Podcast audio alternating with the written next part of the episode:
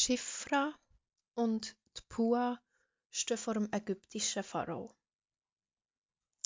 Die Hänge haben sie vielleicht vor sich zusammengefaltet, damit der Pharao ja nicht sieht, dass sie ein zittern. Und sie sind froh um ihr weites Gewand, das sie ihre weichen Knie darunter verstecken. Sie schauen den Pharao nicht an.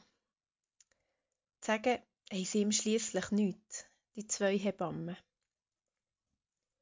Die Schifra und die Pua stehen vor dem Pharao, dem mächtigen Mann, der über Tod und Leben von seinem Volk und erst recht vom Volk Israel entscheidet. Die Schifra und Pua stehen also vor dem Pharao und er sagt ihnen, wenn ihr zu einer Geburt gerufen werdet, dann schaut auf das Geschlecht von dem Kind. Ist es ein Bub, dann tötet ihn. Ist es ein Mädchen, dann lässt es leben. Es geht einem echt in so einem Moment durch den Kopf. Was für Blicke wirft man einander echt zu?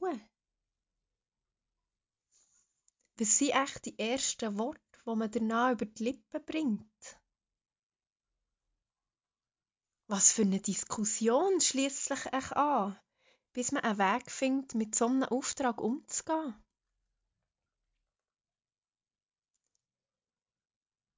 Die Schifra und die Pua stehen wieder vor dem Pharao.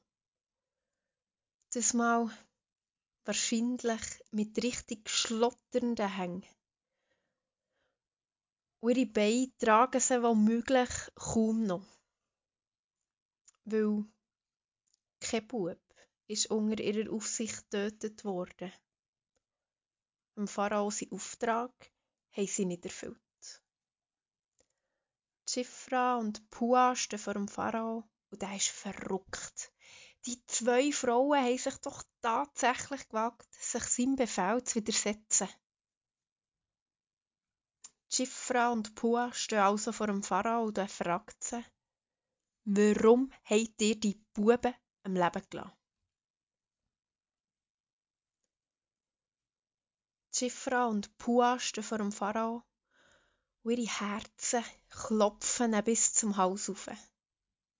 Aber eine ergreift doch mutig das Wort und sagt, die hebräischen Frauen sind nicht wie die ägyptischen. Die hebräischen Frauen sind voller Lebenskraft. Bis wir bei ihnen ankommen, haben sie ihr Kind schon lange geboren.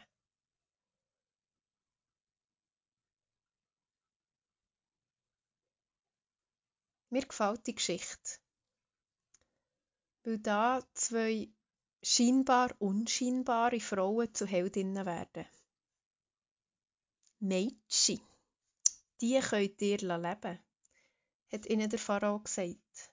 Er wird sich gedacht haben, Mädchen sind ungefährlich. Nicht der Rede wert. Und doch stellen sich ausgerechnet zwei Frauen im Plan vom Pharao Weg. Zwei Frauen, die auch mal so ungefährliche Mädchen waren. Und es sind die zwei Frauen, die am Anfang der Moses-Geschichte stehen. Der Anfang der israelitischen Befreiungsgeschichte liegt also im mutigen und gescheiten Handeln von zwei scheinbar unscheinbaren Frauen, Schifra und Pua. Ich heiße Luana Hohenstein und ich mache mein Vikariat in der Kirchgemeinde Langnau, mitten im Emmittal.